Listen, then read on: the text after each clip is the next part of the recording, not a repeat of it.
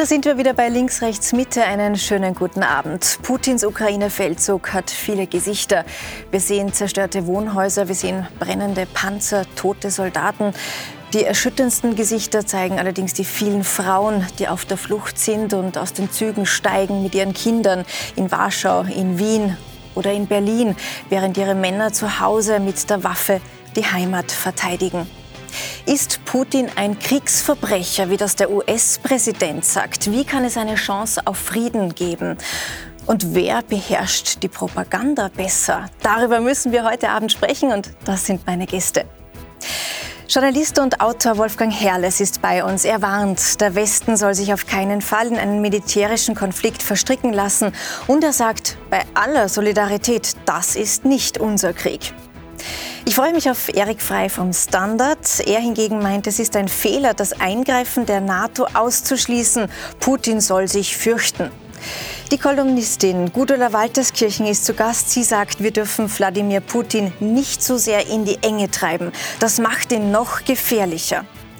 Und ich begrüße den Militärökonomen Markus Kolb. Er meint, auch wenn Russland ökonomisch gerade Selbstmord begeht, militärisch ist es noch lange nicht am Ende. Schönen guten Abend. Es ist die größte Schlacht seit 1945 in Europa. Das befürchten zumindest Beobachter. Die UNO sagt, es gibt mindestens 900 getötete Zivilisten. Bis heute, seit dreieinhalb Wochen, dauert der Krieg. Die Kämpfe werden immer brutaler. Die Ukrainer leisten erbitterten Widerstand. Und ihr Präsident, der tourt durch die nationalen Parlamente. Diese Woche war er im Deutschen Bundestag zugeschaltet. Und da hören wir mal kurz rein. Es ist schwer für uns zu überleben ohne die Hilfe der Welt, ohne Ihre Hilfe. Eine klare Ansage von Zelensky, der Hilfe fordert, der mehr militärische Unterstützung und Waffen fordert aus dem Westen. Herr Herrles, wäre das klug? Das wäre unklug. Ich verstehe ihn. Aus seiner Position kann er gar nicht anders. Er sitzt da und sagt, wir sind die kleine, arme, bedauernswerte Ukraine. Welt kommt und helft uns. Aber das Risiko liegt nicht allein bei ihm. Wenn sich der Krieg, ausweitet, und das kann niemand ausschließen, dann ist plötzlich äh, Westeuropa in Flammen. Und das kann niemand wollen, das kann auch der Ukraine nicht helfen. Nein, ich glaube, das ist, hört sich jetzt nicht angenehm an, wenn ich sage, aber ich sage es trotzdem.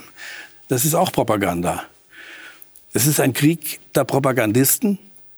Natürlich, unser Herz schlägt auf seiner Seite, da muss man gar nicht drüber reden. Trotzdem ist es Propaganda und man sollte ihr nicht äh, auf die Schliche gehen. Ja. Zu seinen Forderungen äh, zählt ja auch die Forderung nach einer Flugverbotszone. Das klingt ein bisschen harmlos, Flugverbotszone. Heißt aber nichts anderes, als dass die NATO ihre Kampfjets losschicken soll. Noch sagt die NATO, nein, das machen wir nicht. Aber wie lange wird dieses Nein noch Bestand haben? Das ist im Moment die interessanteste Frage. Wir haben ja eine Spaltung, über die wir bisher noch gar nicht so geredet haben, nämlich eine Spaltung zwischen den politischen Parteien, und zwar allen, auch in der Bundesrepublik, von Grün bis links, die vernünftig bleiben, die sagen, Vorsicht ist jetzt besser als Emotion. Und auf der anderen Seite haben wir die Medien, Anwesende ausgenommen, aber doch die überwiegende Zahl der Medien, die das tun, was Medien tun. Emotionalisieren, emotionalisieren und nochmal emotionalisieren. Wir haben die Bilder des Elends, wir haben die Bilder des Grauens, wir haben die Bilder der Zerstörung. Aber die Politik darf sich nicht an diesen Bildern orientieren, jedenfalls nicht allein orientieren. Und deswegen wäre es ganz schlecht, wenn wir uns jetzt nur aus Mitleid, weil wir nur aus Empathie, weil wir, weil die Emotionen es nicht anders zulassen, uns jetzt in eine Automatik hineintreiben lassen, die nichts Gutes bedeutet, vor allem nicht für die Ukraine. Nun erleben wir aber auch, dass die Situation immer gefährlicher wird. Wir erleben, dass Russland immer mehr Richtung Westen rückt, äh, Raketen auf das Flughafengelände von Lemberg. Jetzt dieses Wochenende hat Moskau nach eigenen Angaben erstmals Hyperschallraketen eingesetzt. Das ist eine sogenannte Superwaffe. Die sind extrem äh, schnell, fliegen extrem hoch, sind schwer abzufangen und die sind äh, in der Nähe der Grenze zu Rumänien eingeschlagen. Also wird es nicht irgendwann schwierig schwierig werden, für die NATO zuzuschauen? Das ist Putins Absicht. Er will den Westen provozieren. Und es ist auch nicht die große Frage konventionelle Waffen und Atomwaffen. Es gibt so viel dazwischen, das kann der Militärexperte viel besser ausdrücken als ich. Äh, diese Hyperschallwaffen sind das eine. Es gibt aber auch Gefechtsfeldwaffen nuklearer Art, schon kleine, die man dann einsetzen kann mit begrenztem Radius. Aber die Wenn Frage ist ja, wie lange kann die NATO hier noch zuschauen? Die NATO ist nicht Teil dieses Krieges. Und sie kann und muss so lange zuschauen, bis sich dieser Krieg erschöpft hat. Äh, der Krieg ist ja nicht zu Ende, wenn die Russen nicht mehr schießen. Darüber muss man sich auch klar sein. Dieser Krieg kann militärisch nicht mehr wirklich gewonnen werden. Es wird nicht so weit kommen, dass sich die Ukraine ergibt, mhm. sondern dann wird es einen einen Guerillakrieg geben, dann wird es Widerstand geben, dann wird es jahrelang Zustände geben wie in Afghanistan. Das ist nicht beendbar durch eine militärische Aktion. Also Sie setzen auf einen Erschöpfungsfrieden, wenn ich Sie da richtig verstehe. Äh, Herr Frey, Sie hingegen befürworten westliche Waffenlieferungen. Befürworten Sie nicht, äh, ja, absolut, Sie nicht, dass, absolut. Dass, dass Und die laufen ja schon die ganze Zeit. Also es wird, es wird ja schon, es wurde schon die, der Ukraine wurde ja schon vor, den, vor dem Angriff, vor dem Überfall wurden sie ja auch schon mit Waffen ausgerüstet. Und seit dem 24. Februar Schritt für Schritt immer mehr, auch immer stärkere Waffen. Und alle, die sagen, na ja, wir dürfen Putin nicht provozieren, äh, er kann sich auch jetzt schon provoziert fühlen durch die, durch die, durch den, durch den, äh, durch die Sanktionen, wie er es auch sagt. Das nennt er als Blitzkrieg. Also dieses, dieser, dieser Versuch, sich auszurechnen, ab wann ist er denn wirklich böse, ab wann wird es wirklich gefährlich, ist irgendwie Unsinn. Äh, mhm. Das wissen wir auch nicht genau. Und das eine, was man aber sieht, ist, ihm gleich von Anfang an zu sagen, aber das tun wir nicht, spielt natürlich Putin in die Hände. Also er spielt genau mit dieser Angst, die Sie ausdrücken, wir dürfen uns nicht in den Krieg reinfallen lassen, der dritte Weltkrieg, vor dem hier gewarnt wird. Und dann sagt er, okay, ihr traut euch nicht, dann kann ich ja noch einmal noch also fester Putin zuschlagen. spielt mit unseren spielt Ängsten. mit den Ängsten ganz, ganz bewusst Was sollte auch. die NATO machen, hier nee, mit Stärke auftreten? Sie könnt, man muss Sachen nicht von vorhinein ausschließen. Man muss ihm nicht signalisieren, du hast ja eh nichts zu befürchten. Er weiß natürlich genau, dass er gegenüber der NATO einfach auf konventioneller Ebene völlig unterlegen ist. Er weiß auch, wenn wirklich die schweren Waffen geliefert werden würden an die Ukraine, würde es seinem, seinem Militär noch viel schlechter gehen als jetzt. Und ich glaube schon, es, ich gebe Ihnen ganz recht, Herr Herrles, es wird, dieser Krieg hat, wird wahrscheinlich noch länger dauern. Er wird auch nicht zu einer, diese politische Verhandlungslösung ist nicht in Sicht. Aber um ihn zu beenden, glaube ich, ist doch der, der beste Weg, dass der Widerstand der Ukraine in sich nicht abschwächt, dass diese Armee nicht zusammenbricht, mhm. sondern dass sie möglichst lange hält, weil das gibt einem die Chance, dass auch in Russland sich irgendetwas in Bewegung setzt, vielleicht in Putins Kopf oder auch im Kreml. Eine, eine Bereitschaft zu sagen, okay, wir erreichen unsere Ziele nicht, versuchen wir es anders. Aber damit ich Sie auch richtig verstehe, Herr Frey, Sie befürworten die Waffenlieferungen. Würden Sie aber auch sagen, die NATO soll direkt eingreifen? Also ich glaube nicht, dass die NATO es in diesem Moment tun wird. Und ich glaube auch nicht, dass es unbedingt jetzt auch äh, sinnvoll ist. Und auch die Flugverbotszone ist natürlich das, was, äh, wo man wirklich sagt, dann müsste man, um die durchzusetzen, müsste man auch wahrscheinlich russische Stellungen in Russland beschießen. Und das ist mhm wohl ein Schritt zu weit. Ja. Aber ich verstehe nicht, warum man nicht diese MiG-27 Kampfflugzeuge aus Polen, warum ukrainische äh, Piloten nicht nach äh, Polen oder meinetwegen auch nach Deutschland nehmen können. Man verkauft sie ihnen, so wie man andere Raketen verkauft, und sie setzen sich rein und sie fliegen sie. Warum das da die rote Linie sein soll, die vorher nicht äh, bestanden hat, wenn britische, amerikanische, deutsche Rake äh, Bo Bo äh, Boden-Luft-Raketen eingesetzt werden gegen, gegen russische äh, verschiedene Stellungen oder Antitank-Tankwaffen. Äh, das, das, ist, das, das ist nicht klar. Ja. Wenn die Ukrainer es brauchen, um sich zu verteidigen, dann glaube ich, haben wir, das, dann sollen sie, das bekommen. Ja. Das ist aber nicht Jetzt, die Flugverbotsgeschichte, über die wir gerade nein, nein, nein, nein, nein. Aber das sind, das sind zum Beispiel die Kampfflugzeuge ja. oder auch äh, Panzer, auch schwerere Waffen. Es sollte nichts geben, wo man sagt, nein, das kriegen sie nicht, na, weil dann, wird, dann, manche, wird, dann wird, Putin böse. Jetzt sagen aber manche, ähm, Herr Frey, diese Waffenlieferungen verlängern nur den Widerstand, verlängern das Leid.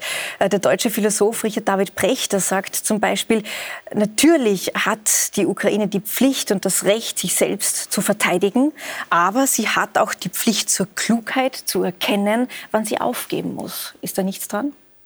Also ich glaube, das so müsste man eigentlich den Ukrainern äh, selbst überlassen, ob sie äh, was ihnen jetzt wichtiger ist, das, äh, das, das, das Leben oder, der, oder die Freiheit oder wie weit sie bereit sind, für Freiheit zu kämpfen. Die Stimmung im Land ist so, dass es, dass es die große Mehrheit ist. Wir sind bereit dafür, diese Opfer zu, zu, äh, zu erfüllen. Und ich glaube, angesichts der Persönlichkeit und der Gefahr, die von Wladimir Putin ausgeht, ist das auch die, instinktiv die richtige Entscheidung. Das ist nicht irgendein mhm. äh, äh, irgendein Politiker, der sagt, na ja, ich hätte gern da noch einen Hafen dazu oder ein bisschen was oder wir können da Kompromisse machen und ich übe halt Druck aus. Ich meine, das ist jetzt ein totalitärer Diktator, wo man nicht mehr weiß, wo die Grenze mhm, ist. Und diese Grenze ist vielleicht nicht an der, an der, an der Ost-, an der Westgrenze in der Ukraine. Manche befürchten ja auch, Herr Kolb, dass äh, Putin demnächst das Kriegsrecht ausrufen mhm. könnte. Welche Anzeichen gibt es dafür und was würde das ganz konkret dann bedeuten? Ja, also man, man spekuliert schon länger darüber, dass er das tun könnte. Ähm, es hätte vor allem zwei Wirkungen. Erstens könnte er die Außengrenzen schließen. Sofern er das Kriegsrecht für ganz Russland verhängt. Äh, das russische Gesetz äh, erlaubt es ihm auch nur für ein bestimmtes Territorium, das zu tun. Also er könnte zum Beispiel sagen, nur für das eurasische Russland. Ähm, damit würde er die Migrationsbewegung äh, unterbinden, die jetzt in Russland gerade stattfindet. Also von den urbanen, mhm. gut ausgebildeten äh, Leuten. Das sind jetzt nicht die Superreichen, aber die, die was können.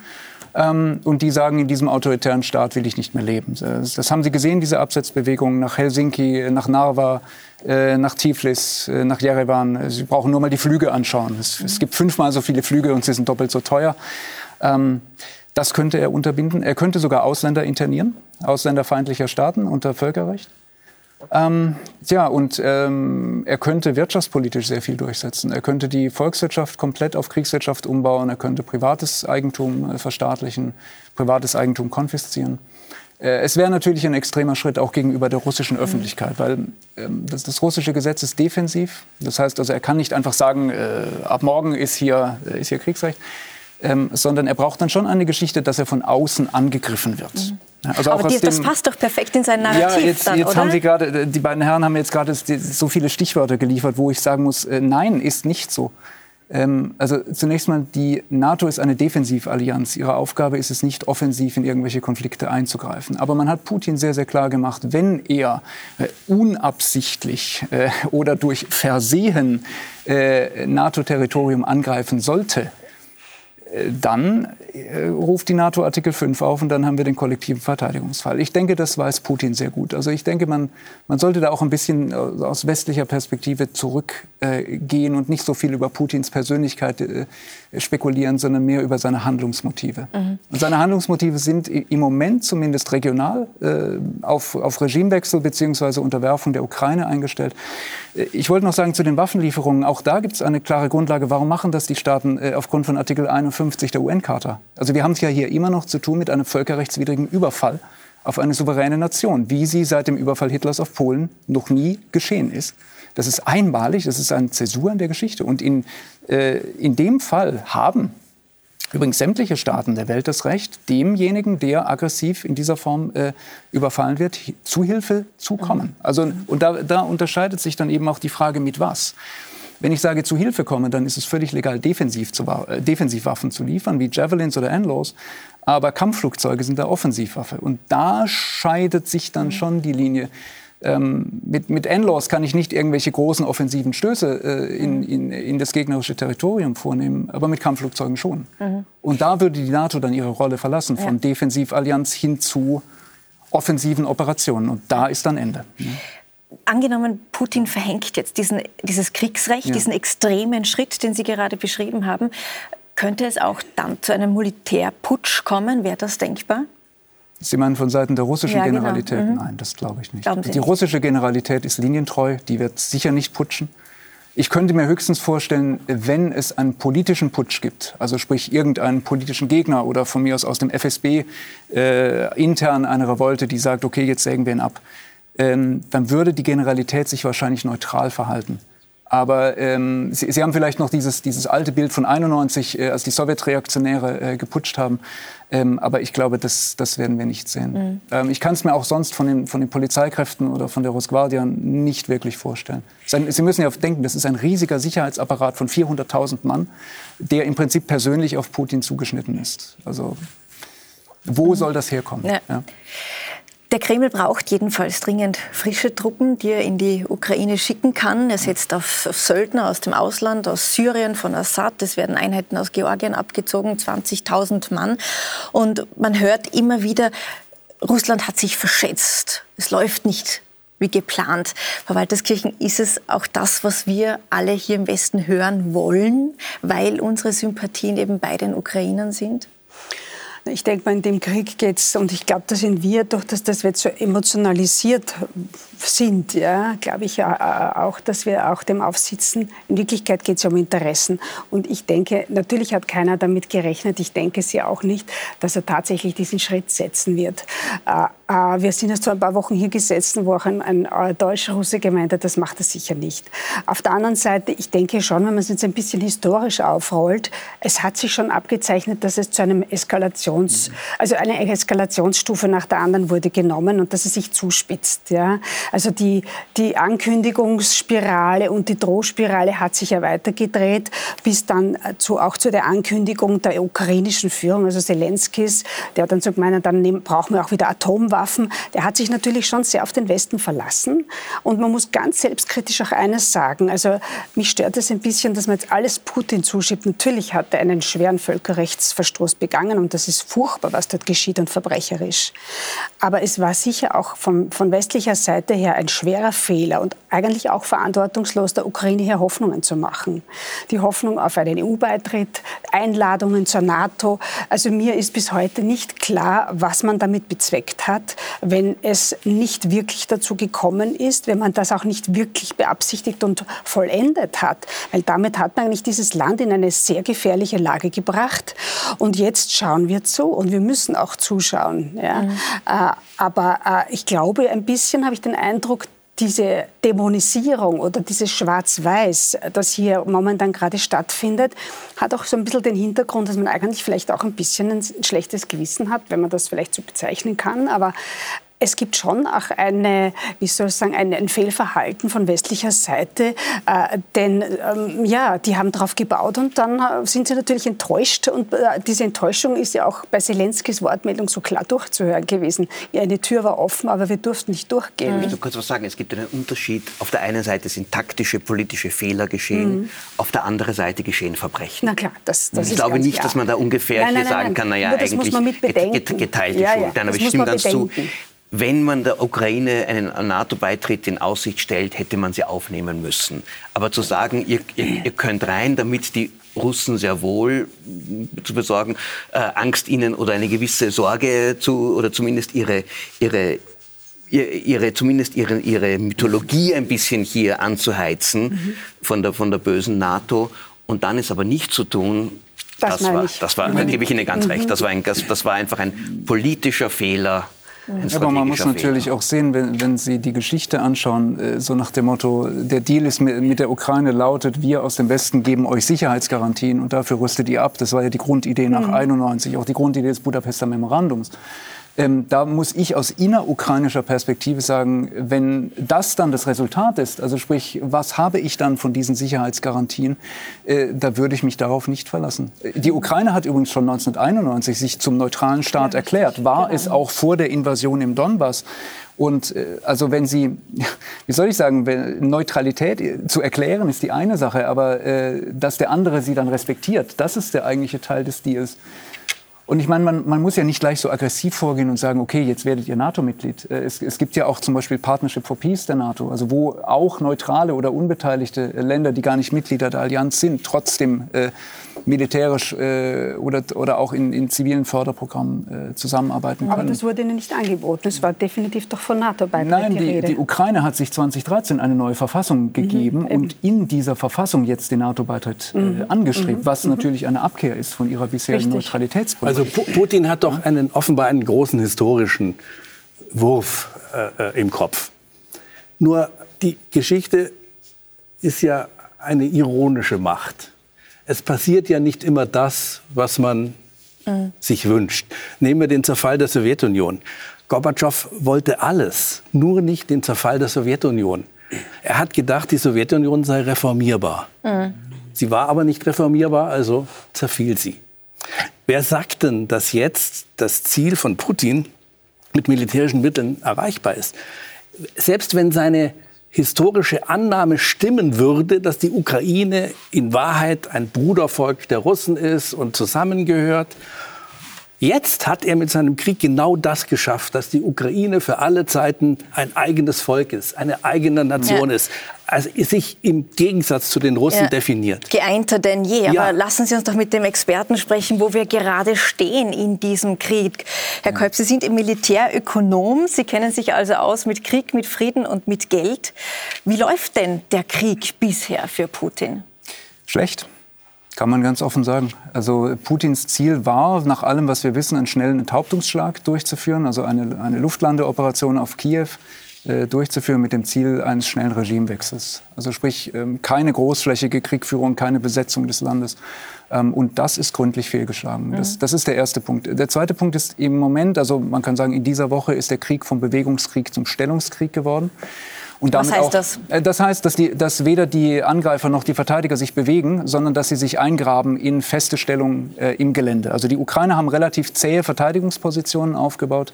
Äh, die Russen versuchen immer mal wieder dagegen anzurennen, kommen aber nicht durch, sodass sich also Frontlinien verfestigen und keine dieser, äh, dieser Armeen sich wirklich noch bewegt. Und dann wird der Krieg zum Abnutzungskrieg. Das heißt also, beide Seiten versuchen dann, äh, ihre militärischen Stärken äh, auszuspielen. Und so traurig das ist, die militärische Stärke der russischen Armee ist übrigens wie in alten Sowjetzeiten ähm, ist die massive Feuerkraft durch mhm. Artillerie, also sprich zu versuchen, den Gegner zu demoralisieren durch massive, äh, auch, auch durchaus unintelligente im militärischen mhm. Sinne und auch verbrecherische. Also mit voller Brutalität genau. vorzugehen. Sie, sie, äh, mittlerweile äh, erfinden sie nicht mal mehr Ausreden, warum zum Beispiel eine Geburtsklinik in Mariupol jetzt doch ein, ein militärisches Ziel sein mhm. sollte. Es ist wirklich also nur noch brutale Gewalt. Ja. Und die Ukrainer können das natürlich nicht, weil sie nicht die entsprechenden schweren Mittel haben und versuchen deswegen taktisch den Krieg zu führen, also vor allem äh, die logistischen Versorgungslinien äh, anzugreifen. Ähm, die Truppen der Russen stehen relativ schlecht, sie sind vereinzelt, sie sind schlecht geführt, sie haben logistische mhm. Probleme. Das heißt, sie versuchen also so Nadelstiche ja. quasi zu machen und, und diese, diese Linien zu unterbrechen. Und das funktioniert auch recht gut. Äh, das ist, man hat ja am Anfang gesagt, die Ukraine ist so hoffnungslos unterlegen. Aber äh, nein, also sie führt ihn taktisch äh, sehr, sehr geschickt, das muss man mhm. sagen. Aber die Frage ist ja dann, wer hat am Ende den längeren Atem jetzt aus ja. wirtschaftlicher Sicht? Wie lange kann Putin sich diesen Krieg, mit dem er ja nicht gerechnet ja. hat, mit dieser Größe, mit diesem Ausmaß, wie lange kann er sich das noch leisten? Sehr, sehr lange. Das sehr, ist sehr ein, lange. Ja, das ist ein großer Irrtum meiner Ansicht nach, dem viele westliche Kommentatoren unterliegen. Ähm, die russische Rüstungsindustrie ist autark. Und zwar was, sowohl was die Rohstoffe angeht, was die Arbeitskräfte angeht, die Ingenieure, ähm, die Technologie. Russland ist der zweitgrößte Waffenexporteur der Welt. Ähm, Russland hat eine eigene Staatsbank, die Promsvias, äh, die nichts anderes macht, als die russische Rüstungsindustrie zu finanzieren. Also die Waffenexporte finanzieren den Krieg, kann man das so zusammenfassen? Äh, nein, aber die Waffenexporte gehen natürlich äh, in die ganze Welt und, und tragen zum russischen Staatsbudget bei. Mhm. Aber ähm, diese russische Rüstungsindustrie, die kann im Prinzip unbegrenzt weiterlaufen. Das ist der eine Punkt. Der zweite Punkt ist die Truppenlogistik, also vor allem Treibstoffe, Öl, Diesel, Kerosin. Das kommt aus der russischen Eigenproduktion. Also wir, wir reden im Westen ja jetzt so viel über die, den russischen Export und so weiter, aber wir sollten nicht vergessen, von den 11 Millionen Barrel, die äh, Russland fördert pro Tag, äh, gehen drei Millionen in den Eigenverbrauch. Und in mhm. diesem Eigenverbrauch sind auch die Streitkräfte. Das heißt aber, wenn ich Sie richtig verstehe, dass ja. eine, eine Verstärkung des, äh, der Sanktionen, ja. wir verzichten jetzt auf Öl, auf Gas aus Russland, würde dann gar nichts bewirken. Äh, das kann man so nicht sagen. Es, es, kommt darauf an, wie Sie die Sanktionen wirken lassen. Also die westlichen Sanktionen, die Sie im Moment haben, die zielen ja nicht auf den Rohstoffsektor, sondern auf das Banken- und Finanzsystem. Da kann ich dann noch was äh, dazu sagen, mhm. wenn Sie möchten. Aber ähm, wir, wir, sprechen im, im, Westen sehr viel im Moment über, über Ölboykotte oder Gasboykotte nach dem Motto, jetzt hole ich mir die Wärmepumpe, da brauche ich kein russisches Erdgas mehr. Ähm, das wird kaum einen Effekt haben. Ja. Wenn Sie von den 8 Millionen Export ausgehen, die Russland exportiert, davon gehen 4,5 Millionen in OECD, Europa. Selbst wenn wir das komplett abstellen, gibt es immer noch 3,5 Millionen Export. Das hilft überhaupt nichts. Nein, was Aber Sie wir brauchen, könnten doch mit diesen Sanktionen ja Putin das Leben schwer machen, oder? Ja, das, das tun wir auch bereits. Aber auf, das funktioniert auf andere Art und Weise, als die meisten Menschen Wie funktioniert äh, das? glauben. Wie funktioniert das? Ähm, es funktioniert über den Banken- und Finanzsektor. Mhm. Ja? Also ähm, das, das Ziel ähm, dass, die, dass die russische Wirtschaftspolitik ja hatte in den letzten Jahren, ist so eine Art, eine Art großen Schatz aufzubauen, also viele, viele Reserven, ähm, um eben diese, diese kommenden äh, Sanktionen, die Putin durchaus in gewisser Weise schon gesehen hat, äh, abzufedern. Ja, deswegen hat die russische Zentralbank so hohe Reserven, äh, so hohe Goldreserven, deswegen hat man den Nationalen Wohlfahrtsfonds aufgefüllt in Russland. Aber ähm, die Sanktionen des Westens, die sind sehr, sehr zielgerichtet in der Hinsicht, dass sie eben den Zugriff auf diese Geldvermögen erschweren bis unmöglich machen. Und das führt jetzt natürlich dazu, dass, dass Russland viele Probleme gleichzeitig hat. Also sie müssen die westlichen Importe substituieren, sie müssen den Rubelverfall stoppen, ähm, sie müssen die, dringend die Bankbilanzen sanieren, weil mit dem kommenden Zusammenbruch der Realwirtschaft kommt es zu notleidenden Krediten, zu Löchern den Bankbilanzen und so weiter. Man wird sicher Sperrbank oder WTB verstaatlichen müssen. Ähm, man muss sich um die russischen Staatsanleihen kümmern. Und das sind alles Aufgaben, also viele, viele Aufgaben gleichzeitig, ähm, die die Zentralbank auch nicht gleichzeitig lösen kann. Mhm. Also das, das, größte wirtschaftspolitische Problem, das Russland jetzt bekommt, ist gleichzeitig Rezession und mhm. Inflation. Und normalerweise haben sie nur eins der beiden mhm. in einer Ökonomie. Und das Problem ist, je mehr sie versuchen, die Rezession zu bekämpfen, desto mehr fördern sie die Inflation ja. und umgekehrt. Beides gleichzeitig geht nicht. Und äh, also man muss sagen, die, die russische äh, Nationalbankchefin, die äh, Frau Niabulina, ist, ist, wirklich eine sehr, sehr intelligente Frau, war auch Zentralbankerin des Jahres. Äh, aber auch sie muss dann irgendwann vor den ökonomischen äh, Gesetzmäßigkeiten sich beugen. Ja. Die Frage ist doch auch, wen treffen denn jetzt die Sanktionen ja. in Russland? Sie treffen die Oligarchen, sie treffen aber auch in erster Linie die normale Bevölkerung. Ja. Kann das dem Kreml egal sein? Naja, wenn wir in die Sowjetunion zurückschauen, ist es durchaus möglich, dass, dass Russland sich wieder zu einem düsteren Imperium entwickelt, in dem es im Prinzip nur noch zwei Dinge gibt, das Militär und subventionierte Nahrungsmittel äh, für die Bevölkerung. Und mhm. ansonsten gibt es vielleicht flackernde Fernseher und schlecht sitzende Kleider. Das halte ich durchaus für möglich. Ähm, es ist eben eine Frage, ist die Zivilbevölkerung bereit, das mitzutragen? Ja. Also es, es, gab ja schon mal eine größere Finanzkrise in Russland, 2014 bis 16 nach der Donbass-Invasion. Und damals gab es schon äh, einige Unruhen in der russischen Zivilbevölkerung, auch eben aufgrund der Entwertung. Damals ist der Rubel auch stark, äh, stark entwertet worden wie heute.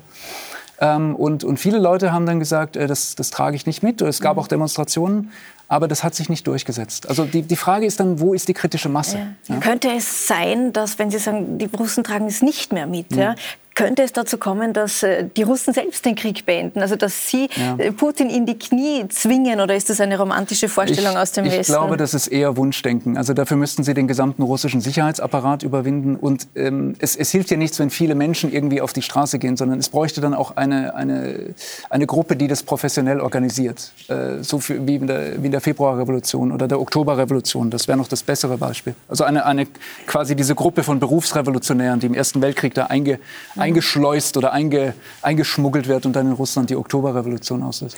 Das kann ich mir im Moment nicht vorstellen, mhm. wie das funktionieren sollte. Ja. Eine letzte Frage noch an Sie als, ja. als Ökonom. Die Börsen, die haben ja seit Kriegsbeginn geschlossen ja. in Russland. Was ist, wenn die wieder aufsperren? Was passiert? Ja, das, das wird jetzt sehr interessant am, am, Montag. Also die russische Börse öffnet ja nicht, aber was öffnet, ist der Markt für Staatsanleihen. Also die russische Börse hat drei Märkte: Markt für Staatsanleihen, für Unternehmensanleihen, Aktienmarkt. Und nur der für Staatsanleihen öffnet. Und ähm, naja, was ich erwarte, ist, dass die, die Zentralbank äh, die ganzen Staatsanleihen, die jetzt auf den Markt geworfen werden am Montag, wird aufkaufen müssen. Also sprich die Staatsschulden monetarisieren und damit steigt sie wieder in die Inflationspolitik ein. Das ist sehr, sehr ironisch, weil Frau Niabulina eigentlich ein, ein Hawk ist, also jemand, der eine strenge Geldpolitik vertritt, streng auf Inflationskontrolle geachtet hat. Ähm, Sie müssen auch denken, Ausländer dürfen bis heute keine russischen Wertpapiere kaufen oder verkaufen. Das heißt, es, ähm, das sind ungefähr 50 Prozent der Liquidität, die ihnen da wegfallen. Ähm, wenn die Zentralbank nicht, nicht einschreitet, dann öffnet die Börse und Sie können sich vorstellen, es gibt nur Angebot, aber keine Nachfrage. Da können Sie gar keine Kurse stellen. Also sprich, Sie brauchen irgendeinen Market Maker, äh, der das aufsammelt und das, das wird wahrscheinlich die Zentralbank sein. Und dann, dann kommen wir wahrscheinlich so in einen Zyklus von von noch stärkerer Verstaatlichung. Also Russland ist ja jetzt schon, äh, also die, die russische Wirtschaft schon sehr stark mit dem russischen Staat verflochten und das wird wahrscheinlich noch tiefer gehen. Frau Waldeskirchen, Sie haben aufmerksam zugehört ja. ja. und es scheint, als ob der Krieg dramatische Folgeschäden hätte, auch für die russische Zivilbevölkerung. Also ich denke mal, die Frage in dieser ganzen Situation ist sicher, wem gibt man die Schuld? Äh, und ich glaube, da hat der Westen einen strategischen Fehler gemacht, beziehungsweise diese Symbolpolitik, die da betrieben wurde. Ich denke jetzt an die Entlassung von Dirigenten oder an Rechtfertigungsdruck oder auch an, an normales Mobbing im Alltag. Das spielt natürlich einer Russland interne Propaganda in die Hände und sagt, die West, der Westen ist unser Feind. Also ich denke mal, diese Propaganda müsste man direkt äh, untergraben. Man müsste aufhören, aus, auch aus menschlichen Gründen, da irgendwie Mobbing zu betreiben oder sich mhm. als, als Feind des Volkes jetzt inszenieren zu lassen. Denn die Frage ist schon, wenn jetzt, ich nehme an, das wird jetzt rasch spürbar werden für die Bevölkerung, wenn es einen dramatischen Inflationsschub nach unten gibt. Äh, das heißt, wenn da wirklich äh, im Alltag das ankommt, die, die, die, die Nachwirkungen oder die negativen Auswirkungen des Krieges, abgesehen von den Söhnen, die da im Fernen, in der Ferne kämpfen gegen ihre ja, fast Verwandten, äh, glaube, wenn da Putin dann letztlich die Schuld gegeben wird, warum hast du diesen unnötigen Krieg getrieben, dann wird sich das sicher anders auswirken in der Bevölkerung, wo immer das dann auch hinführt, massenpsychologisch, das wissen wir ja nicht, als wenn man äh, diese, dieses Narrativ aufrechterhalten kann, der Westen ist schuld, die treiben euch ins Elend. Ich glaube, dann wird er noch viel länger durchhalten können. Und ja. da müssten wir klug sein ja. und auch wir Journalisten, sage ich jetzt einmal, müssten wir aufpassen, welche Signale wir senden, wenn wir da sehr stark in der, in der Diktion aufrüsten und uns als, als Feind benutzen ja. lassen. Ja? Es, steckt ja keine, es steckt ja keine Ideologie dahinter, wenn man mal den Nationalismus äh, beiseite lässt, sondern es ist, es ist die, die pure, die schlichte, wertfreie Macht. Und Putin hat sicher den Rubikon überschritten. Das heißt, wenn er den Krieg verliert, muss er damit rechnen, dass er abgesägt wird. Aber was ist mit den anderen Eliten? Das ist ja eine Kleptokratie. Die sind alle reich geworden durch dieses seltsame System, das bei Jelzin angefangen hat und das Putin perfektioniert hat. Nun werden sich die Oligarchen, denen man im Moment ihre Yachten wegnimmt, aber wenn man ihnen alle Yachten wegnimmt, werden sie immer noch mehr zum Leben haben, als sie brauchen. Und vor allem, sie werden immer noch kalkulieren und sagen, äh, wenn das ganz schief geht, dann habe ich gar nichts mehr. Also Sie fürchten, dass also auch die wird, Eliten... Wird irgendwann der Punkt kommen, wo die Eliten einfach rechnen und sagen, bei Putin bleiben, stillschweigend oder weniger stillschweigend, müssen wir abwägen mit der Situation, was passiert mit uns, wenn es mhm. schief geht. Ja. Und wenn dieser, wenn dieser Punkt erreicht wird, dann werden die Eliten umdenken, auch die Geheimdiensteliten, auch die Militäreliten. Sie werden vielleicht auch anfangen zu rechnen, äh, wenn es um das Öl- und Gasembargo ja. und die eine, Zahlungen geht. Ich, ich möchte da ganz kurz hinkommen, Herr ja, Frey. Ich will nur einen Satz noch hinzufügen. All die, die Bevölkerung, die Eliten, die Oligarchen werden keine Wahl mehr haben. Dieses Land wird in einen reinen Unterdrückungsstaat jetzt umgebaut, wo einfach durch brutale Unterdrückung, Verfolgung bis hin wahrscheinlich auch innere zur Tötung von Gegnern Putin seine Macht behalten da wird. er, spricht, er spricht inzwischen die Sprache von Stalin und der nächste Schritt wäre dann, die Methoden auch von Stalin anzuwenden. Da, möchte ich, doch kurz den, da möchte ich ganz kurz den Experten aber, aber reinholen. Herr Kolb, haben die Oligarchen, die Eliten tatsächlich keine Wahl mehr dann? Die haben doch ihr Geld schon längst in Sicherheit ja, gebracht das, im Ausland. Das würde ich so nicht sagen. Also die, die Oligarchen sind nicht darauf angewiesen, in Russland zu leben. Deren Vermögen ist global verteilt. Das, das ist so. Ähm, man, man, muss auch eines sehen, äh, die Oligarchen haben zwar Geld, aber sie haben keinerlei politische Macht. Äh, das war unter Jelzin anders, aber Putin hat sehr, sehr, sehr, sehr schlau dafür gesorgt, ähm, dass er, also, dass, dass diejenigen Männer, die jetzt noch äh, quasi mit ihm zusammen die Wirtschaft kontrollieren, also das beste Beispiel wäre Secin, das ist ein ehemaliger FSB-Kollege von ihm, ähm, das sind eben gerade keine Oligarchen, das sind Siloviki. Also Männer, die aus den, aus den Geheimdienst- und äh, FSB-Strukturen, ehemals sogar KGB-Strukturen äh, hervorgewachsen sind und sich den Staat quasi angeeignet haben. Also Kleptokratie ist genau das Stichwort oder Crony Capitalism würde man, würde man in England dazu sagen. Ähm, ich würde sagen, unter, unter Jelzin hätten die Oligarchen sicher, sicher ihre politischen mhm. Druckmittel einsetzen können. Unter, unter Putin, Putin, haben sie einfach nur noch Geld. Ja. Und dieses Geld, sofern es im Ausland wird, wird ihnen zunehmend blockiert. Äh, also Frankreich fährt ab heute schon eine deutlich schärfere Politik. Ähm, und ähm, naja, was, was wollen sie machen? Also ihre produktiven Assets, äh, der, mit denen sie in der Vergangenheit ihre Milliarden verdient haben, die sind in Russland. Wenn sie die aufgeben, haben sie auch nichts mehr. Ja. Also so, so einfach ist es nicht, dass man sagt, okay, äh, quasi die Oligarchen fürchten um ihre Milliarden und da werden sie mhm. Putin schon gut zureden. Äh, das, das wird so ja. nicht. Das Geld ist das, das richtige Stichwort. Ja. Ähm, Sie haben vorhin gesagt, ähm, auch wenn wir jetzt ein Öl- und Gasembargo verhängen, kurzfristig ja. kann Putin weiter Krieg führen, weil diese Kriegswirtschaft autark ist, haben wir ja. vorhin gelernt. Äh, jetzt gibt es aber viele, die sagen, wir sollen, Frau Walterskirchen, frieren für den Frieden, wir sollen uns solidarisch zeigen für die Ukraine, auch aus moralischen Gründen. Ähm, wäre das eine Lösung? Ich meine, das klingt sehr romantisch und es wäre schön, wenn es so einfach wäre, ja? wenn wir jetzt alle paar Wochen frieren und dann ist Frieden. Aber wie Sie schon richtig gesagt haben, das wird jetzt gar niemanden beeindrucken, der an den Hebeln der Macht sitzt. Und die Dinge sind ja auch vorbereitet. Ich meine, äh, wenn wir sagen, wir drehen jetzt freiwillig das Gas ab, treffen wir jetzt dann nicht die, hauptsächlich die Privathaushalte ins Mark, sondern es trifft ja auch die Wirtschaft, hauptsächlich einmal. Und das ist ja schon einmal auch mit zu bedenken, was das für Konsequenzen hat. Das muss man halt alles wollen. Und sehr fragwürdig finde ich dann die Kombination mit dem Umweltgedanken. Man sagt, ha, jetzt haben wir endlich die Chance, das, das Gas war uns eh schon immer schmutzig und jetzt haben wir die Chance, wir uns aus moralischen Gründen von heute auf morgen abdrehen.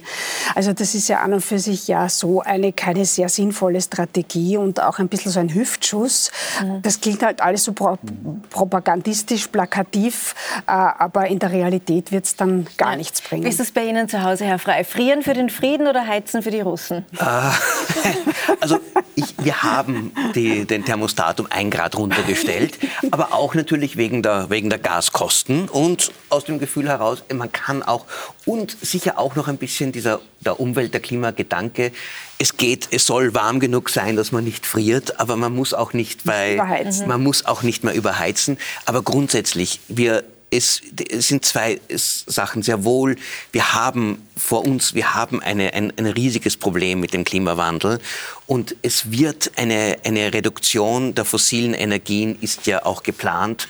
Und wenn es das jetzt einen Anstoß gibt, das etwas zu beschleunigen, zu sagen, jetzt machen wir es schneller, wobei das, das Erdgas natürlich die sauberste Form aller fossilen ist. Also es wäre noch wichtiger, wenn es, man es durch Kohle ersetzt, dann tut man überhaupt nichts Gutes, sondern was Schlechtes. Aber trotzdem, jetzt zu sagen, in diesem Jahr 2022, 2023 müssen wir diese Klim die Energiewende wirklich nicht nur ernst nehmen, sondern noch einmal beschleunigen, mhm. trifft man gleich mehrere Fliegen auf einen Schlag. Und die Abhängigkeit vom russischen Gas ist einfach politisch eine Katastrophe und psychologisch auch. Ich meine, wir sollen nicht von einem so einem Land und so einem Mann in diesem Umfang abhängig sein. Die nur, österreichische Bundesregierung, die sucht bereits nach Alternativen. Ja. Vor zwei Wochen war sie in den Golfemiraten. Äh, und Ihr Wirtschaftsminister Habeck war ja. jetzt am Wochenende in Katar. Ein Land, das er vorher nicht betreten hätte. Aus moralischen Gründen hätte er alles vermieden. Äh, und jetzt plötzlich Werfen wir kauft also jetzt den, den, den Scheichs ja, an den Nein, Hals. weil nämlich das Klima retten und die Sache mit der Ukraine und mit Putin passen nicht wirklich zusammen. Sie werden jetzt nur zusammen gedacht. Und dieses Frieren für den Frieden hat ja einen äh, hat ja weniger mit Russland zu tun als mit der Befindlichkeit äh, der, der Grüne, des grünen Mainstreams in Deutschland, in Österreich vielleicht auch. Und zwar funktioniert das so. Von heute auf morgen also wirklich in Deutschland von heute auf morgen wurde beschlossen, der Bundeswehr 100 Milliarden zu geben. Von heute auf morgen hat die rot-grüne Regierung, die angetreten war äh, mit dem Versprechen, am besten das Klima der Welt zu retten, äh, eine ganz andere Agenda gehabt. Eine Zeitenwende, wie, der, wie das Schlagwort heißt.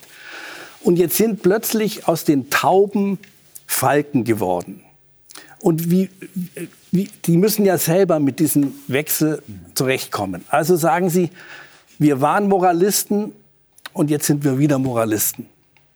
Der Kampf gegen Putin, für den müssen wir leiden.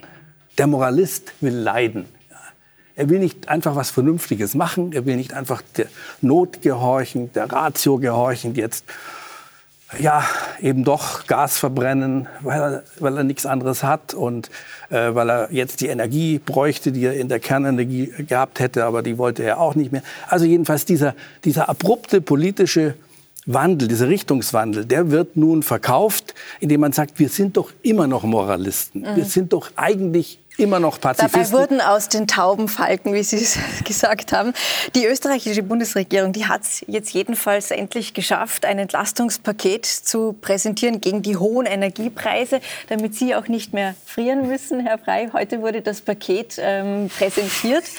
äh, es wird den Pendlern ordentlich unter die Arme ja. gegriffen. Es werden die Abgaben gesenkt auf Strom und Gas, aber es kommt äh, keine ja. Mehrwertsteuererleichterung, kein Preisdeckel. CO2-Bepreisung bleibt. Wessen Handschrift trägt denn dieses Paket? Man könnte sagen, vielleicht der SPÖ, die jetzt nicht in der, nicht in, die in der Opposition ist, aber trotzdem dieser Gedanke, wir müssen, wir müssen den kleinen Leuten, aber natürlich auch der Wirtschaft jetzt unter die Arme greifen. Äh, es geht, die Ökonomen äh, zuvor haben eigentlich alle gesagt, bitte macht's das nicht, sondern tut's lieber zielgerichtet äh, die, denen, äh, die unterstützen, die jetzt wirklich arm dran sind, also wirklich Niedrigverdiener und jene Haushalte, die wirklich unter den hohen äh, Energiekosten tatsächlich leiden. Äh, für, die, für jeden, der halbwegs gut verdient, da, die Energiepreise sind in den letzten 20 Jahren ständig gestiegen und gefallen. Wenn sie, als sie gefallen sind, hat sich jeder einfach gefreut, jetzt sind sie niedriger. Und wenn sie steigen, heißt es um Gottes Willen, ich brauche den Staat, ich brauche Hilfe, das kann man sich nicht leisten. Mein Gefühl ist, das lässt sich letztlich nicht vermeiden, der Druck, etwas zu tun, ist zu stark. Was wichtig wäre, ist, dass in, irgendwann werden diese Preise alle wieder fallen. Und es könnte sein, dass Öl und Gas in äh, ein, zwei Jahren wieder sehr, sehr billig ist. Äh, und dann aber müsste man schauen, dass dann das mal genau das Gegenteil geschieht. Und dass dann, dass dann die Besteuerung mhm. so hoch ist, dass man nicht wieder beginnt, na ja, dann können wir es uns eh alles leisten, also müssen wir, also, ja. also müssen wir gar nicht umstellen. Da, das muss eins zu eins, da, dann wäre das, dieser Schritt im Augenblick sinnvoll. Aber immer nur in den Zeiten von hohen Preisen zu sagen, ja, wir helfen euch und in den guten, na, jetzt habt ihr, jetzt, jetzt können wir uns alle freuen, ist die falsche Politik, weil sie uns immer abhängiger macht von fossilen Brennstoffen. Abgesehen davon, dass es sehr lange gedauert hat, bis da ein Entlastungspaket dann auf den Tisch kam. Schon das zweite, Entschuldigung. Das erste war, gab es schon. Also so, so lange hat es auch nicht gedauert. Aber der Gipfel letzten Sonntag war ja da gescheitert. War, da war noch nichts, aber gescheitert, die, die Gelder sind schon geflossen die letzten ähm, Wochen. Aber abgesehen davon haben viele den Eindruck, Frau Walterskirchen, dass ähm, dass der Regierung gar nicht so ungelegen kommt, dass gerade Benzin und Diesel so teuer sind, also politisch akzeptierte Preisgestaltung sozusagen. Täuscht dieser Eindruck? Naja, ich meine, kurzfristig gedacht ist es natürlich sehr günstig, weil unsere, unser Defizit, wir können uns vielleicht noch dunkel daran erinnern, dass Österreich vor zwei Jahren noch ein Nulldefizit angestrebt hat und mittlerweile überblickt keiner mehr, also ich erkenne den aktuellen Stand nicht mehr, also irgendwo jenseits, weit jenseits der 80 Milliarden. Also das geht ja ins Uferlose und ich bin immer immer noch erstaunt als Staatsbürger und Steuerzahlerin, äh, dass auf einmal Geld in ganz Europa ja keine Rolle mehr zu spielen scheint. Es wird einfach produziert und wir ahnen ja alle schon, wer letztlich, wieder die Zeche zahlen wird. Das sind natürlich die Steuerzahler. Egal, wofür man das jetzt ausgibt, ob es jetzt in Deutschland ein riesiges Rüstungspaket ist, das kommt sicher bei uns dann auch noch nicht in dieser Dimension, aber das sehe ich schon. Äh, und diese Steuern können am besten mit Massensteuern wieder herein, also dieses Loch kann am besten wieder mit Massensteuern gestopft werden. Und und ich habe wirklich ein schlechtes Gefühl, wenn man das moralisch unterfüttert. Ich muss dann noch einmal an das anknüpfen mit Katar. Ja, also ich denke mal, das, das richtet sich jetzt eh von selber. Ich denke mal, man muss die Dinge ehrlich beim Namen nennen. Ich kann mich noch sehr gut erinnern an die Ölkrise der 70er Jahre. Und damals war einfach in uns allen drinnen das Thema des Energiesparens. Also so gesehen ist billige Energie an und für sich nicht so ideal. Ja, also da wurde wirklich Strom gespart und es wurde, da gab es dann auch noch diesen unsäglichen autofreien Tag. Ich weiß nicht, ob sich die Leute noch daran erinnern. Also das so weit soll es ja nicht gehen.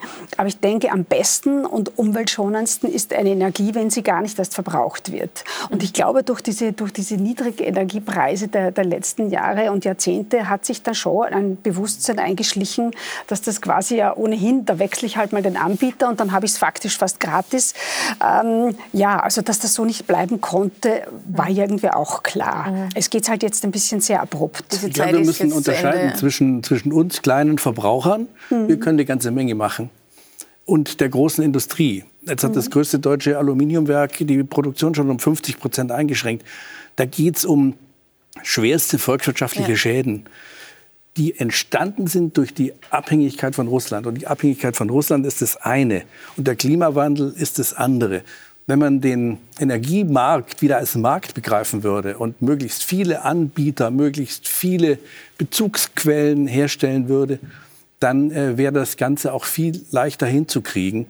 Und äh, in Deutschland gibt es ein paar Spezialprobleme, in Österreich auch. Sie haben sehr viel Wasserkraft, wir haben in, in Norddeutschland Wind. Aber es, ist jetzt ein, es wäre jetzt ein Unsinn, Süddeutschland mit Windrädern vollzustellen. Da weht halt mal zu wenig Wind. Mhm. Und trotzdem ist das jetzt so ein Patentrezept. Ja, wir machen das jetzt mit regenerativen äh, Energien. Schön wäre es, wenn es funktionieren würde, aber es funktioniert halt nicht. Ich denke, man verbindet da auch viel zu viele Fragen miteinander, die eigentlich gar ja. nicht zusammengehören. Ja, man muss eines mal ganz klar sehen, wenn wir, wenn wir über das Russland-Thema sprechen, Russland ist immer noch eine Petrodollar-Ökonomie. Und wenn der einzelne kleine Verbraucher hier in, in, Österreich oder in Deutschland seine Heizung um zwei Grad runterdreht, dann hilft das natürlich schon ein bisschen. Also die IEA selber schätzt ja, wenn ganz Europa das machen würde, also sprich das Thermotat ein Grad runter in ganz OECD-Europa, dann würden wir ungefähr 10 Milliarden Kubikmeter Gas sparen. Mhm. Also das ist nicht wenig. Aber das Problem ist halt, es ist ein Koordinationsproblem. Das müssen dann alle zusammentun. Das werden sie natürlich nicht tun. Aber äh, selbst dann, äh, man tut Russland viel mehr weh, wenn man den Ölmarkt entspannt. Das, was, meist, was, Russland am meisten wehtut, ist ein niedriger Ölpreis. Mhm. Also mit niedrig meine ich unterhalb von 75 Dollar pro Barrel. Dann bekommt Russland Probleme mit seinem Staatsbudget. Bei 60 bis 40 fällt es in eine scharfe Rezession. Mhm. Und der Schlüssel, ob Sie es glauben oder nicht, ist hier in Wien. Wir sitzen hier in St. Marx in unserem Studio. Gerade ein paar Kilometer weiter äh, am UNO-Sitz wird im Moment das Nuklearabkommen mit dem Iran verhandelt das die Russen versucht haben zu blockieren, zehn Tage lang. Und aus einem einfachen Grund, wenn dieses Abkommen durchkommt, dann werden die meisten Sanktionen gegen den Iran aufgehoben. Dann kann der Iran wieder voll produzieren. Das heißt, wir kriegen eine bis anderthalb Millionen Barrel pro Tag mehr Öl auf den Markt. Das wird den Ölmarkt schlagartig entspannen.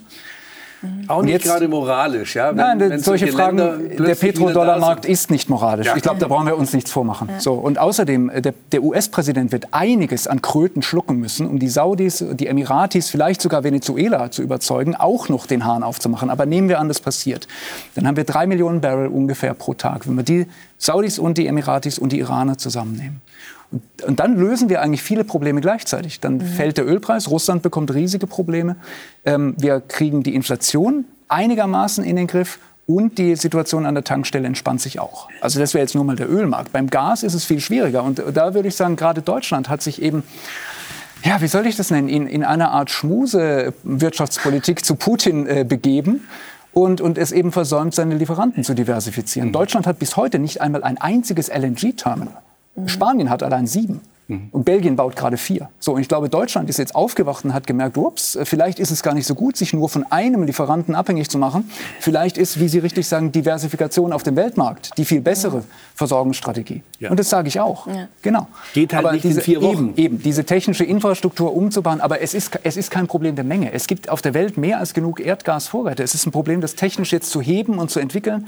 Klar, das, ist, das wird einige Jahre dauern, die Infrastrukturen so umzubauen. Aber ich denke, es wird zu Russlands großem Nachteil sein. Mhm. Wenn Sie diese riesigen Systeme angucken, Soyuz, äh, Druzhba, Yamal, äh, Turkstream, äh, Bluestream, Nord Stream, ja, das wird alles verfallen. Wenn wir einen wirklich entwickelten LNG-Markt haben, dann können wir das bidirektional über Spanien von mir aus einspeisen oder über Belgien. Dann brauchen wir mit Russland uns gar nicht mehr befassen. Und wenn wir mal vielleicht in 10, 15 Jahren in die Lage hineinkommen, dann werden auch künftige Drohpotenziale deutlich reduziert. Das ist Extrem was, spannende was ich Analyse. Ich ja. hoffe, Sie werden ja. gehört. Ja, hoffentlich. Ja. Äh, ich möchte noch über ein anderes Thema mit Ihnen sprechen. Wir, wir sehen wir reden viel von Helden in diesem Krieg. Wir sehen viel Todesmut, wir sehen Waffen. Und dann haben wir diese Woche die russische Fernsehredakteurin gesehen, mhm. Marina Ovsjanikova, völlig unbewaffnet mit einem großen Stück Papier in der Hand, lediglich, ist sie aufgetreten, hat protestiert, mutig vor laufender Kamera im russischen Staatsfernsehen. Und das, was wir bei ihr erlebt haben, das kennen wir von Alexei Nawalny, kennen wir von Pussy Riot. Das ist harsche Kritik am System. Gibt es denn in Russland vor Walterskirchen keine Opposition, die diesen Namen auch verdient? Na gut, ich meine, sie war eine Einzelperson und ich habe das auch sehr bewundert, weil sie hat wirklich ihr Leben riskiert. Äh, Gott sei Dank, muss ich sagen, ist jetzt äh, sehr berühmt geworden und das schützt auch ein wenig.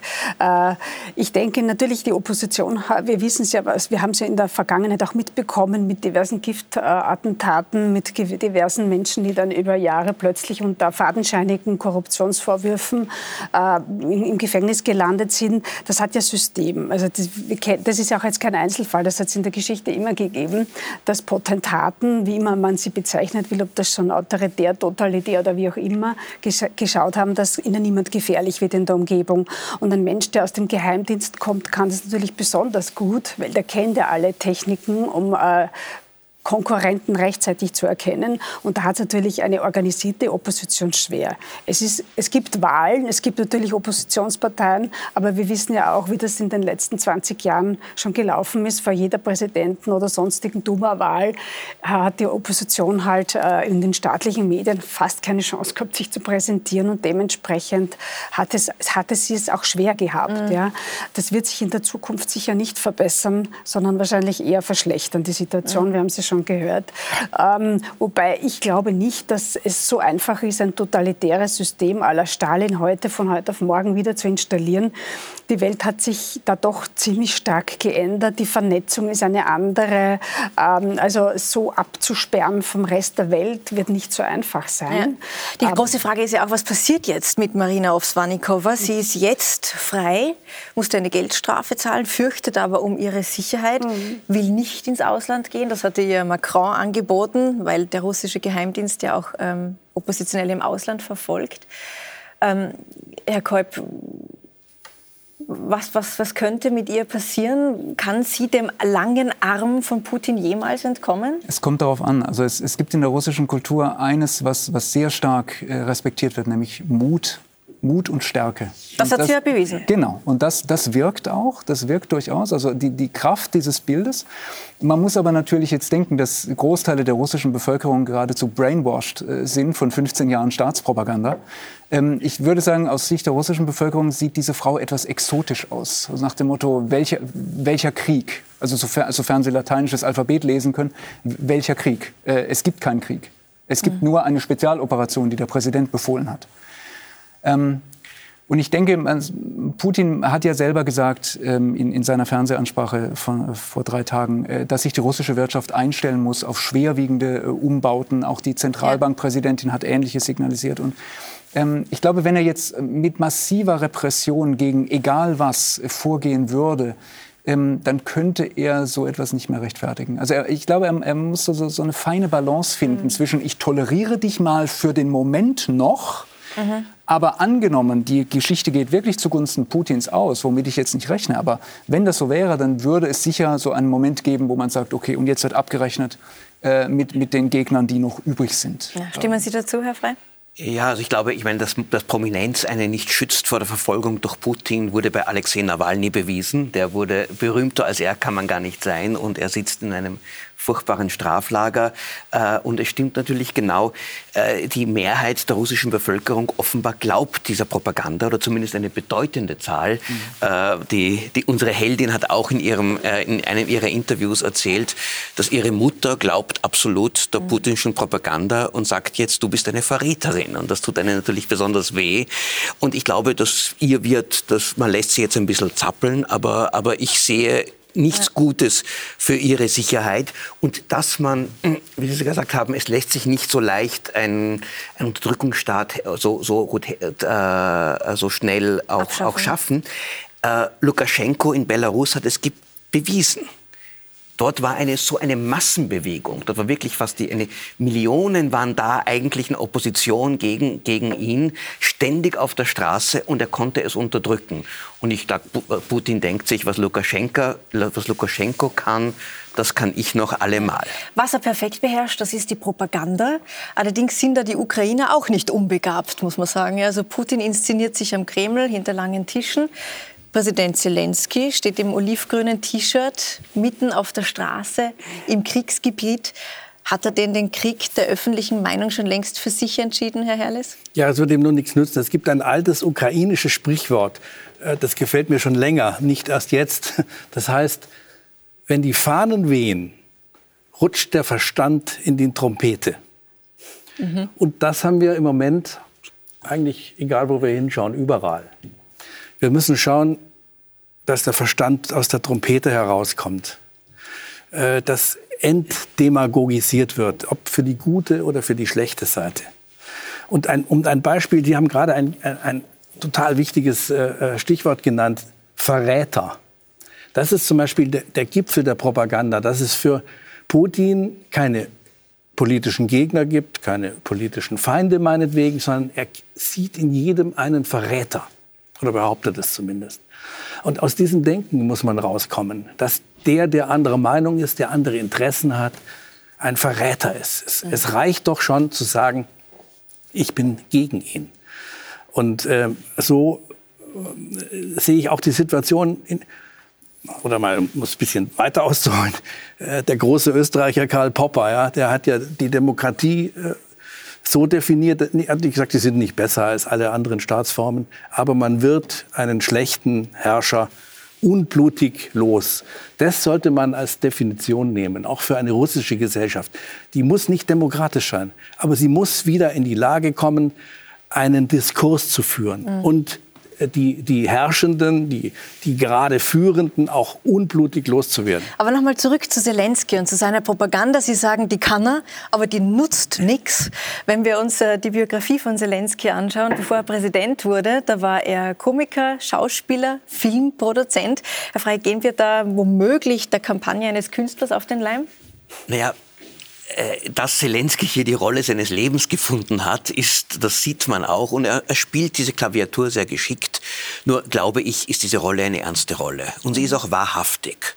Dieser Mann hat sich entschieden in den ersten 24 Stunden, er bleibt in Kiew, er setzt sein, das, sein Leben aufs Spiel, er will sein Land verteidigen. Das ist, ehr, das ist ehrlich. Und dann seither jeder dieser Auftritte und jeder seiner Reden, die ja wirklich immer versucht er auch wirklich genau das zu treffen, was die Menschen hören wollen. Im Deutschen Bundestag spricht er von, den, von der Mauer, im äh, amerikanischen Kongress äh, zitiert er Martin Luther King, in, in, gegenüber Israel spricht er vom, vom Holocaust. Also er, er macht das sehr bewusst, aber das, was er sagt, seine Botschaft ist einfach wahr. Sein Land wird hier es wurde überfallen, es werden Hunderte, Tausende Menschen umgebracht und es geschieht hier ein ganz ein großes Verbrechen. Also da würde ich auch nicht unbedingt von Propaganda sprechen, sondern das ist sehr wohl natürlich äh, eine Öffentlichkeitsarbeit, die ein Präsident in dieser Rolle machen muss. Und das ist seine stärkste Waffe. Aber, aber, aber, aber, aber es ist ehrlich. Putins angebliche Propagandamaschine ist natürlich völlig gescheitert. Also genauso wie das Militär, schlimmer als das Militär ist jetzt sein öffentliches Auftreten. Er hat in Russland scheint es noch zu funktionieren, aber nur bei den Leuten, die eigentlich wahrscheinlich auch bisschen weniger Bildung haben unter den jungen Gebildeten, die flüchten, die verlassen Russland jetzt in, groß, in großer Zahl. Aber welche Welt, Auftritte meinen Sie konkret? Naja, seine Reden, seine, seine, seine ganzen, er hat ja, hält er auch jeden zweiten Tag eine Rede, ja. wo sich immer jeder auf den Kopf greift und fragt, mhm. was ist los mit diesem Mann? Also alles, wo man sagt, Russland beherrscht Propaganda, nein. Das ist ein, ein, eine, mhm. sie haben die, den Kampf um die öffentliche Weltmeinung, sie haben sie komplett verloren. Ja. Ähm, was ich auch interessant finde, Frau Walterskirchen, wenn man ähm, bei uns vor dem Krieg über ukrainische Politik gelesen hat, dann ging es viel um Misswirtschaft, viel um Korruption. Äh, blenden wir diese kritischen Punkte jetzt aus im Überschwang der Solidarität? Also das denke ich schon, dass da jetzt ein, ein, auch ein Schwenk, ein totaler passiert ist, wenn man sich überlegt, äh, vor äh, den, den, den äh, Krieg jetzt äh, wurde Ukraine in den Medien hauptsächlich berichtet über Korruption. Das hat sich auch leider nicht geändert. Noch vor kurzem erschien ein, ein Rechnungsbericht des EU-Parlaments, das also gemeint hat, es in puncto Korruption eigentlich nichts weitergegangen und man hätte in den letzten Jahren äh, an um die 8 Milliarden Euro an Unterstützung gegeben und das ist irgendwo versickert. Äh, oder die berüchtigten Azov-Brigaden, die äh, Rechtsradikalen. Ich habe Kriegsbeginn ist mir aufgefallen eine kurze Notiz. Ich weiß jetzt leider das deutsche Medium nicht mehr, das gemeint hat, eine Gruppe von deutschen äh, Neonazis Bekannten hat sich auf den Weg in die Ukraine gemacht, um dort zu kämpfen. Und ich habe kurz nachgedacht, was machen die dort? Und es ist von, ah ja, die Azov-Brigaden. Mhm. Also wir, wir haben das alles eigentlich nur von dieser Seite aus gehört. Und jetzt äh, irgendwie dreht sich das von einem Tag auf den anderen durch diesen, durch diesen Angriffskrieg. Und jetzt haben wir auf der einen Seite die Bösen, auf der anderen Seite die Helden. Das ist so ein bisschen wie Hollywood. Ja? Mhm. Äh, und ich bin, ich, ich, also ich persönlich traue mir jetzt nicht zu beurteilen, ob wirklich alles, was Zelensky macht, wahr ist oder was mhm. er sagt. Es ist so undurchsichtig. Wir haben ja leider auch keine, keine äh, unabhängigen Journalisten und Kriegsreporter jetzt direkt in den mhm. äh, umkämpften Städten. Das geht uns sehr ab, weil wir jetzt keine verlässlichen Nachrichten haben, was dort wirklich passiert. Ja, also es ist sehr undurchsichtig. Die Frage ist natürlich, ob Sie Zelensky jetzt unbedingt da als Sprachrohr benötigen. Also ich, ich sage heute, ich schaue nach Mariupol und ich glaube, ich habe Russland verstanden. Äh, da brauche ich Zelensky nicht dafür und seine Informationsoperationen auch nicht. Ich muss auch nicht den Kiew Independent lesen, äh, um zu wissen, dass in Kiew immer noch kein Belagerungsring geschlossen ist und die Russen es nicht hinkriegen. Also ich weiß nicht, wir, wir leben ja heute in, in einer Zeit, wo, wo Information unfassbar reichhaltig äh, verfügbar ist. Und ich, ich kann mir durch Open Source Intelligence eigentlich ein recht gutes Lagebild äh, selbst machen. Also die Frage ist eben, natürlich macht Zelensky einen Informationskrieg, ja. wie, wie jede Seite das in einem Krieg macht. Aber Richtig. wir sind dann halt auch aufgerufen, äh, die Narrative von beiden Seiten äh, zu hinterfragen und, und, uns unser eigenes Bild zu machen, weil sonst gehen wir der Propaganda von beiden Seiten auf den Leim. Mhm. Und, und das ist dann natürlich gefährlich. Auch eine große Aufgabe für uns Journalisten. Richtig, für die Medien, genau. Machen Sie haben angesprochen, Karl Popper und die Möglichkeit, dass, dass Politiker auch weg abgewählt werden. Mhm. Das ist in der Ukraine so mehrmals passiert. Mhm. Und das ist das Tolle. Ich meine, Ukraine hat eine, die Korruption, auch die Rechtsstaatlichkeit ist höchst problematisch. Aber es war die letzten Jahre eine wirklich lebendige Demokratie. Und er wurde, Zelensky wurde mit 73 Prozent gegen den einen Amtsinhaber gewählt in einer fairen Wahl. Und das ist schon etwas, was ja. genau das es Gegenteil heißt ja auch, von dass Russland genau ist. diese lebendige Demokratie Putin Sorge macht. Absolut, ja. absolut. Das Jetzt sehen wir, dass sich ja immer mehr Prominente auch äh, einbringen in diesen Krieg mit ihrer Stimme. Wir äh, haben gesehen, Tesla-Gründer Elon Musk, diese Woche Arnold Schwarzenegger, unsere steirische Eiche, ist mit einer Videobotschaft durchs Internet Hollywood. gegangen. Hollywood, ja. Was können denn solche Auftritte bewirken? Können die etwas bewirken? Sind es nur schöne Worte? Herr Kolb? Nein, ich denke nicht. Also ich, ich würde es jetzt nicht einfach als, als Informationsoperation abtun oder so, so nach dem Motto Zelenskis verlängerter Arm. Weil es, der Krieg ist ja nicht nur militärisch. Ähm, es, es, geht auch ja nicht nur um die Ukraine. Also für mich ist es ein viel größerer Konflikt. Es ist eigentlich eine weltanschauliche Frage, die, die nur auf dem Boden der Ukraine ausgetragen wird. Es ist, es ist ein, ein Kampf zwischen zwei völlig unvereinbaren Wirtschaftssystemen, völlig unvereinbaren Werte- und Lebensmodellen. Und ähm, ich, ich denke schon, wenn, wenn prominente Figuren sich hinstellen und sagen, irgendwo muss eine rote Linie gezogen werden. Wenn, wenn wir hier nicht ein klares Signal senden, äh, sowohl wirtschaftlich wie militärisch wie auch politisch, ähm, dann besteht wirklich die Gefahr, dass, dass das, was wir so für uns als selbstverständlich nehmen oder was wir so als unser geistiges Erbe oder wie auch immer bezeichnen, dass das einfach absorbiert wird von Menschen, mhm. die das gar nicht kümmert, was wir mhm. da so glauben an geistigem Erbe äh, zu haben. Und, und insofern finde ich das schon gut. Also ich, irgendwann kommt halt mal der Moment, wo man hinstehen muss für seine ja. Überzeugung, weil sonst kann man auch gleich kapitulieren. Und das, ist, das können wir uns nicht mehr leisten. Die großen Hoffnungen, die liegen jetzt äh, am Verhandlungstisch. Und die Frage wird wohl sein, auch in den nächsten Tagen, wen nimmt denn Putin ernst als Gesprächspartner, als Vermittler? Ähm, ein politisch kluger Mann, ein diskreter. Wer, wer könnte diese Rolle erfüllen? Niemand. Niemand. Der nimmt niemanden ernst, nur sich selbst.